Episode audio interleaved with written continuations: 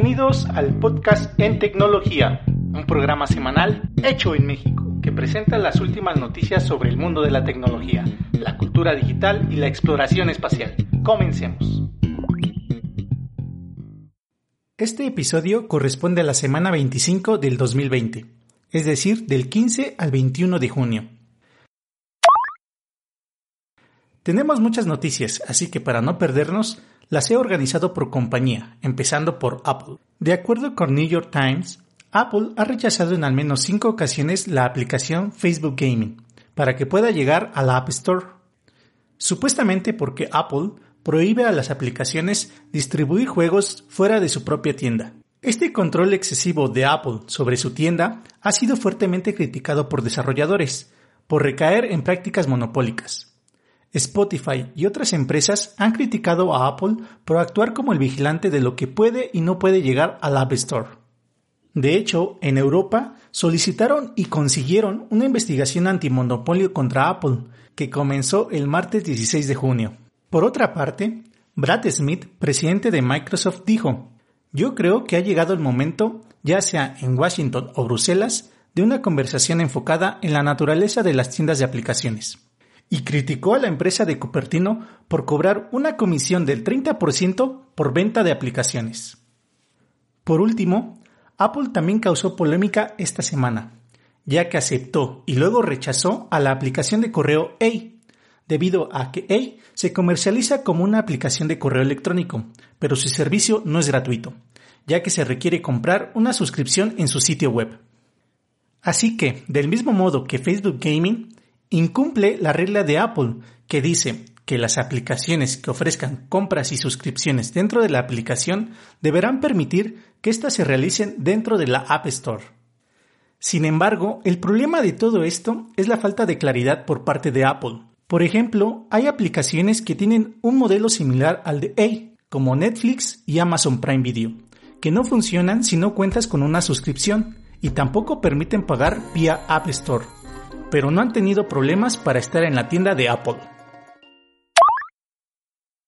Continuamos ahora con Amazon. Amazon ya trabaja con algunos de los principales fabricantes de automóviles para integrar Alexa en sus vehículos. Sin embargo, para usar Alexa en el auto, sin importar el modelo o antigüedad del mismo, ha lanzado el dispositivo Echo Auto, aunque de momento solo está disponible en Europa. El Echo Auto cuesta 60 dólares, tiene 8 micrófonos integrados y utiliza la conexión de datos del smartphone. También se debe conectar a una toma de corriente USB y al equipo de sonido del vehículo, ya sea por Bluetooth o cable de 3,5 milímetros. Por supuesto, con este movimiento, Amazon planea robar un poco de mercado a los sistemas de CarPlay de Apple y Android Auto de Google, los cuales se reparten actualmente el sector. Hablando de otro servicio de Amazon, Twitch ha anunciado que su software de emisiones Twitch Studio ha llegado a Mac, el cual ya se puede descargar gratuitamente de su página web. Comentar que Amazon lanzó Twitch Studio originalmente solo para Windows y ahora con la llegada a Mac se espera que la plataforma continúe creciendo y compitiendo seriamente con YouTube. Sin embargo, Twitch también tiene malas noticias para los creadores de contenido, ya que ha modificado sus normas sobre el uso de música con derechos de autor. Y aunque anteriormente se podía utilizar cualquier tipo de música en las transmisiones, a partir de este momento será necesario borrar todos los videos que contengan contenido que infrinja los derechos de autor, para evitar reclamaciones y de que pueda acabar con el cierre permanente del canal, sin que exista vuelta atrás. De hecho, Twitch ya ha comenzado a cerrar canales por problemas con copyright. Pasemos ahora a Dropbox. Dropbox anunció una nueva serie de características premium que se irán implementando en diferentes etapas. Presentó oficialmente el administrador de contraseñas de Dropbox, que es muy similar a las famosas aplicaciones de LastPass o OnePassword además de funciones profesionales para firmar documentos de forma segura, y un nuevo servicio para realizar backup automático de las carpetas de nuestro equipo a Dropbox. Por otro lado, también anunciaron Dropbox Family, un sistema para un grupo familiar de hasta seis miembros, los cuales podrán compartir archivos y además tener un espacio privado independiente. Este nuevo plan se lanzará en unas semanas para usuarios de Dropbox Plus. Llegamos ahora a una de las principales compañías. Facebook ha lanzado en Brasil la esperada función para transferir dinero y realizar pagos a través de WhatsApp. La función estuvo en prueba en la India, pero en Brasil es el primer país donde estará disponible para todos los usuarios. Con esta opción, las personas pueden transferir dinero a familiares o amigos sin pagar comisiones, pudiendo enviar hasta mil reales por transacción, unos 4.300 pesos mexicanos y recibir 20 transacciones por día, con un límite de 5 mil reales al mes, unos 21.500 pesos mexicanos. Por otro lado, las empresas que usen WhatsApp Business podrán solicitar y recibir pagos ilimitados de sus clientes a cambio de una comisión de 3.99% por transacción. Esta semana, Facebook también ha adquirido una nueva empresa, una startup sueca que es el mayor competidor de Google Street View. Se trata de Mapillary, la cual recrea Street View colaborativamente gracias a los móviles de los usuarios. El software de Mapillary une las capturas realizadas por la gente para crear vistas inmersivas a nivel de la calle, al igual que Google lo hace con sus vehículos con cámaras. Mapillary existe desde 2013 y tiene imágenes de 190 países, las cuales han sido de uso gratuito para cualquier persona con fines no comerciales, pero a partir de hoy también serán gratuitos para usos comerciales. Tras la adquisición, Facebook podría integrar el servicio de Mapillary en su plataforma para mostrar fotos de negocios en las páginas de Facebook o incluso crear alguna aplicación para sus gafas de realidad virtual, Oculus Quest. Por otra parte, con las elecciones presidenciales de los Estados Unidos a la vuelta de la esquina y tras las críticas que ha recibido Facebook por permitir publicidad política que en ocasiones contiene información falsa e inexacta, la compañía ha anunciado que ya es posible desactivar la visualización de anuncios políticos tanto en Facebook como en Instagram. Las personas que no deseen ver este tipo de contenido podrán hacer clic sobre el propio anuncio y elegir esta opción. Pese a todo, Zuckerberg ha mostrado en su artículo el firme compromiso de la compañía con los comicios que se celebrarán en noviembre y ofrecerá información oficial procedente de las instituciones del país sobre cómo registrarse, cómo y cuándo votar en los puntos de votación o cómo poder votar por correo o anticipadamente. Por último, según lo dicho por Zuckerberg, esta función igualmente estará disponible en las elecciones de otros países. Continuamos ahora con otra de las principales compañías. Es obvio que las videollamadas se van a convertir en una herramienta tan común como los correos y los chats de texto. Así que en las últimas semanas Google ha estado trabajando para integrar Google Meet en Gmail. Durante el mes pasado de mayo, Google integró Meet en la versión web de Gmail y ahora ha hecho lo propio para la aplicación de Gmail en iOS y Android. Con esto, los usuarios de las aplicaciones de Gmail ya pueden ver las reuniones en el calendario y unirse a una videollamada en Google Meet. Por otra parte, Google también ha lanzado una nueva red social que funciona de manera casi idéntica a Pinterest. Se trata de Ken, una nueva aplicación web y app para Android, que utiliza inteligencia artificial para mostrar cosas basadas en tus intereses. Ken se trata de una herramienta que permite monitorear la web para estar al tanto de las novedades relacionadas con temas específicos. Ahora solo nos queda esperar si esta plataforma tiene éxito o termina en la papelera como otro de los tantos proyectos o experimentos de Google.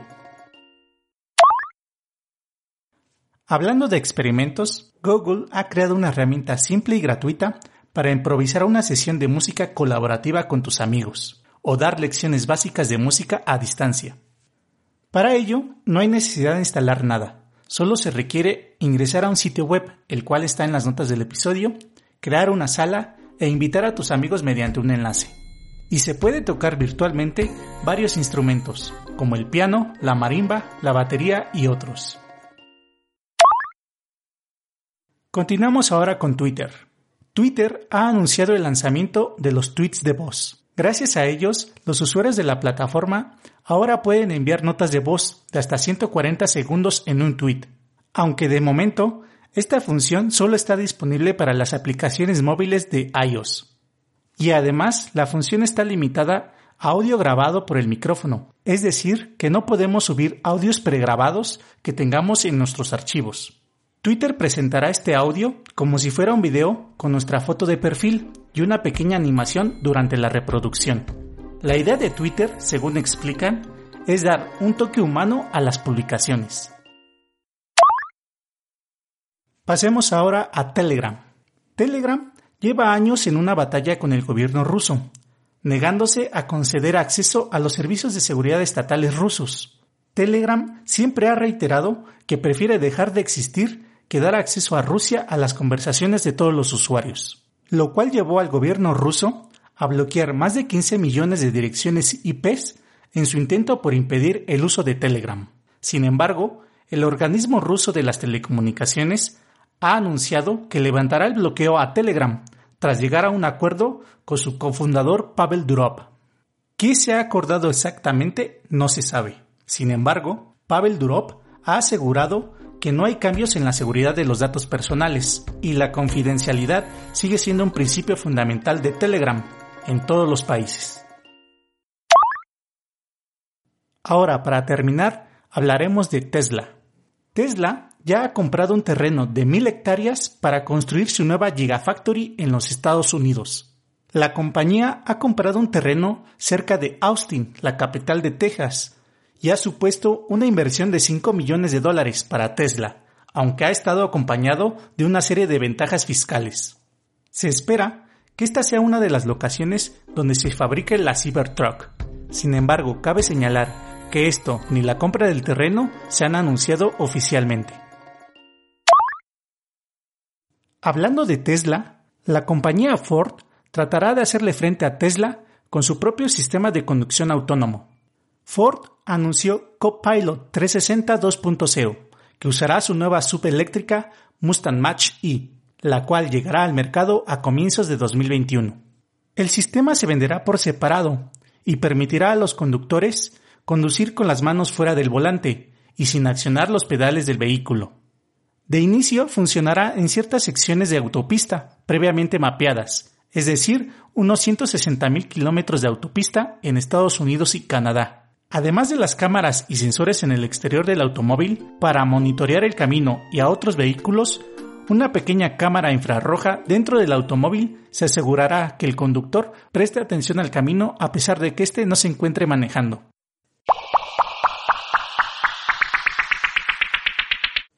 Y pasamos ahora a las notas rápidas o titulares de la semana. Gracias a una actualización sorpresa en Windows 7 y Windows 8.1 a través de Windows Update, se instalará el nuevo navegador Edge sin sustituir al antiguo Internet Explorer. En el mes de abril, Huawei superó a Samsung como el mayor fabricante de smartphones en el mundo. Tubi, una nueva plataforma de streaming gratuito, llega a México de la mano de Televisión Azteca para competir contra Pluto TV. Twitter marcó un video publicado por Trump como manipulado, ya que el video es una versión modificada de un video de CNN, el cual se hizo viral en 2019. Después, Facebook igualmente eliminó el video. Facebook eliminó anuncios de la campaña de Trump por incluir un símbolo nazi, un triángulo rojo invertido que es muy similar al que fue usado en los campos de concentración nazi para marcar a los prisioneros políticos y personas que ayudaban a los judíos. Facebook ha denunciado a una empresa española que vendía likes y comentarios falsos en Instagram. Google ha eliminado más de 70 complementos con actividad maliciosa presente en la tienda virtual de Chrome. Y eso es todo por hoy. Nuevamente te invito a suscribirte en cualquiera de las plataformas disponibles. Visitar el sitio oficial del podcast UseMe, y compartirnos en tus redes sociales. Mi nombre es Elvin Dussel. Muchas gracias por escucharme y hasta pronto.